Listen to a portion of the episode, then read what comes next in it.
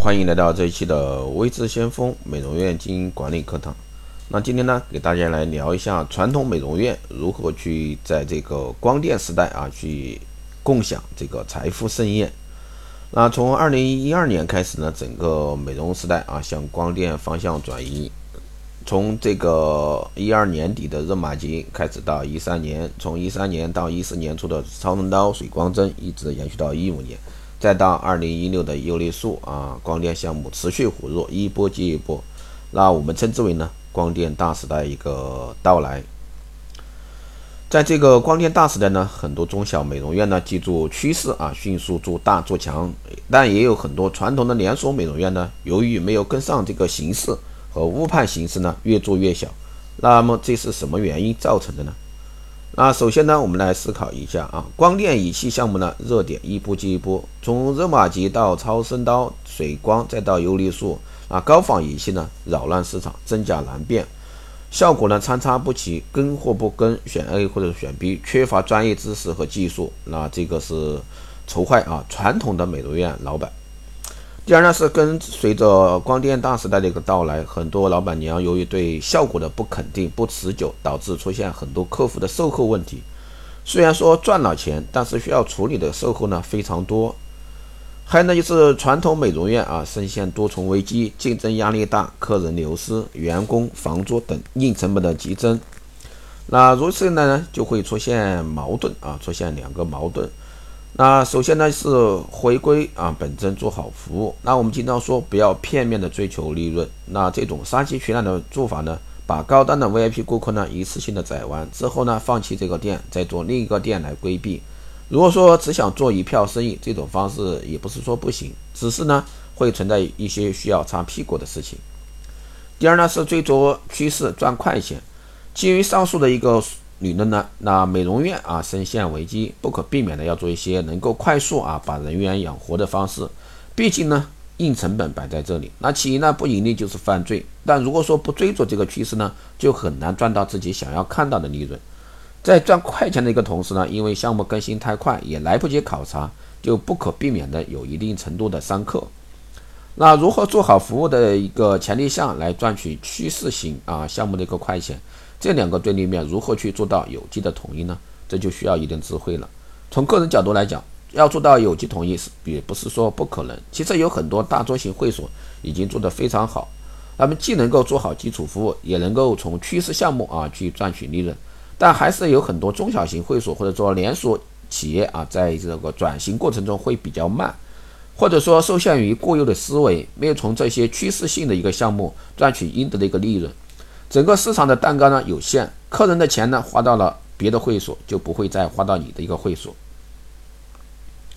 在整个大光电的一个时代呢，传统美容会所那做好转型是非常重要的。那么怎样做转型？转型的根本是什么？其实就是会所业绩的一个结构转变。那其实，在传统的一个高双类啊，我们会看到传统的一个经营中，高双类会占百分之四十左右的一个市场。啊，身体项目的百分之四十，其实光电仪器以及微整呢，只占这个百分之二十左右，这是传统的一个结构。要真正往光电美肤这个中心去转变呢，就会把业绩啊，会所的一个业绩结构变成一个怎么样呢？就是光电仪器会占一半，占半壁江山，再加上微整百分之二十，一共将近百分之七十的总业绩在光电以及微整这一块儿。那为什么要做这个趋势的转变？因为现在你的目标客人怎么样，已经开始发生变化。以前大多数客人是六零后、七零后，那现在的大多数客人是七零、七五后、八零后、九零后。那传统的六零后、七零后主要是以家庭主妇，让他们有很多时间去做美容。但是现在大部分的八零后、九零后属于职业女性，没有那么多时间去做护理。在这种形势下呢，想通过传统型的一个高双养生项目去做的很好的吸引是比较困难的。那目前的八零后、九零后呢？这个将来这个是未来啊，未来一旦很长时间是主流的消费群体，他们希望的是去的啊，这个次数少，但是呢效果来得更快，时间呢更快捷。而传统的一个护肤和养生项目呢，是很难达到他们期待的效果。因此呢，现在很多光电仪器项目，甚至啊微医美、微整等，逐渐的成为生活美容会所的一个主要业绩来源。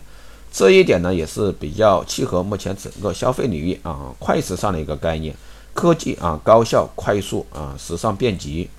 那做了这样一个转变之后呢，这个业绩啊蛋糕才会越做越大。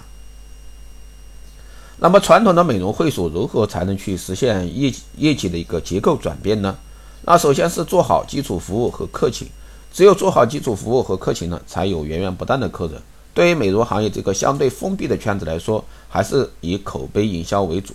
第二呢是做好基础的光电仪器，那些高端的大项目，信任度非常关键。首先客户呢需要了解这些光电仪器能带来什么效果，要存在基础的一个信任。毕竟再牛的一个专家或者卖手，也不可能去啊大街上拉一个高端客人去把热玛吉啊卖给他，或者说超人刀卖给他，还是需要在会所进行，因为会所存在一定的信任关系。那在这个基础上呢，会所需要有基础的光电啊小组，让客人呢接触一部分光电仪器，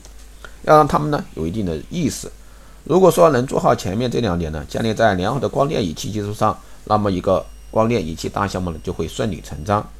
第三呢是选好这个趋势性的光电仪器项目。所谓趋势啊，就你话更接地气来说，就是风口。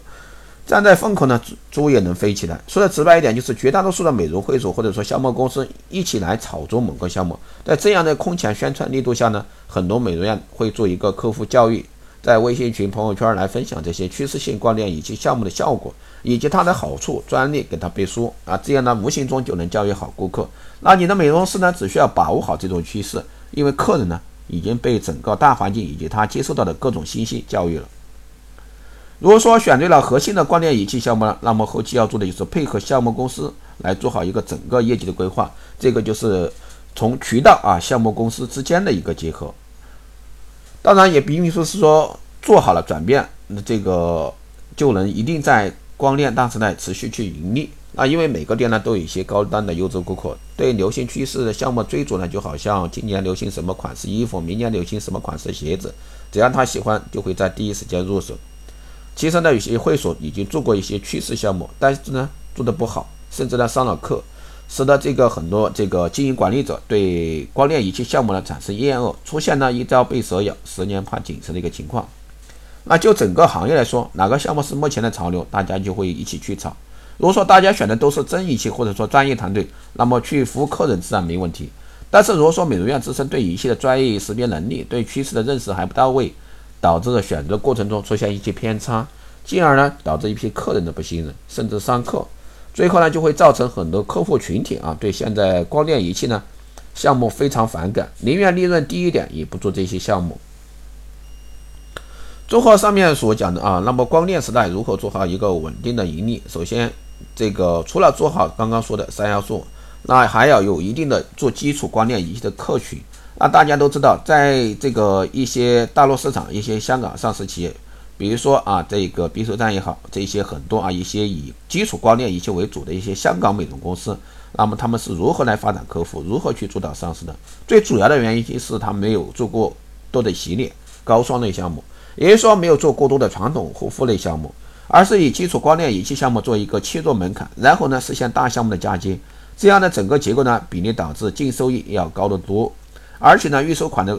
管理比较合理，没有很多预收款是被消耗的或者说压在那里的。这样呢又回到刚刚所讲的需要转变，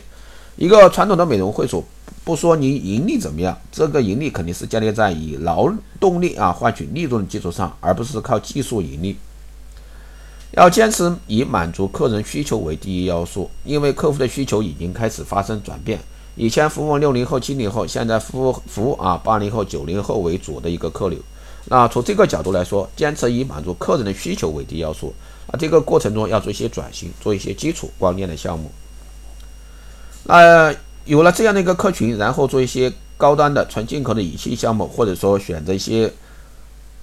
专业的团队来服务一些中高端的客人，还有呢，就是整个营销过程中不能以传统的硬推啊这个方式，这个呢还是比较落伍的一个手段。那我们现在需要的是比较轻松愉悦的营销手段，在这个大光电时代啊，做好良好的一个利益。那关于这些呢，那可以大家在后台私信桂枝祥峰老师和大家来一起沟通这一块儿啊，这个关于光电这个经营怎么样去做？其实讲了这么多，讲到我们的转型以及转型过程的核心要素，最后呢，我们需要一个光电仪器项目的基础构建。如果说没有这些基础的话，客人一次性消费三万、五万甚至八万来接触这些仪器，他会觉得很陌生。以前呢已经刮过啊三万、五万一次风，他们对这一仪器的项目呢会害怕担心。因此呢，我们要做好店内的一些基础项目的构建。比如说啊，面部清洁的，现在这个市场上比较好的小微气泡啊，还有什么水氧仪、做氧仪这些等等，包括一些 IPR 啊、DPR 这些仪器项目，其实更多呢就是要做一个光电项目的一个整合，而不是说纯粹的去买几台仪器来货单啊。这个还是要从专业的角度去做好这些方面的。当然，如果说你对这块感兴趣的话，欢迎在后台私信为之相锋老师。那也可以加微信二八二四七八六七幺三二八二四七八六七幺三，备注电台听众，可以快速通过。更多内容呢，也欢迎关注新浪微博“未知先锋”获取更多资讯。如果说你对我们的美容院咨询管理服务，还有就是光电中心的加盟感兴趣的，欢迎在后台私信“未知先锋”老师报名。好的，这期节目就是这样，我们下期再见。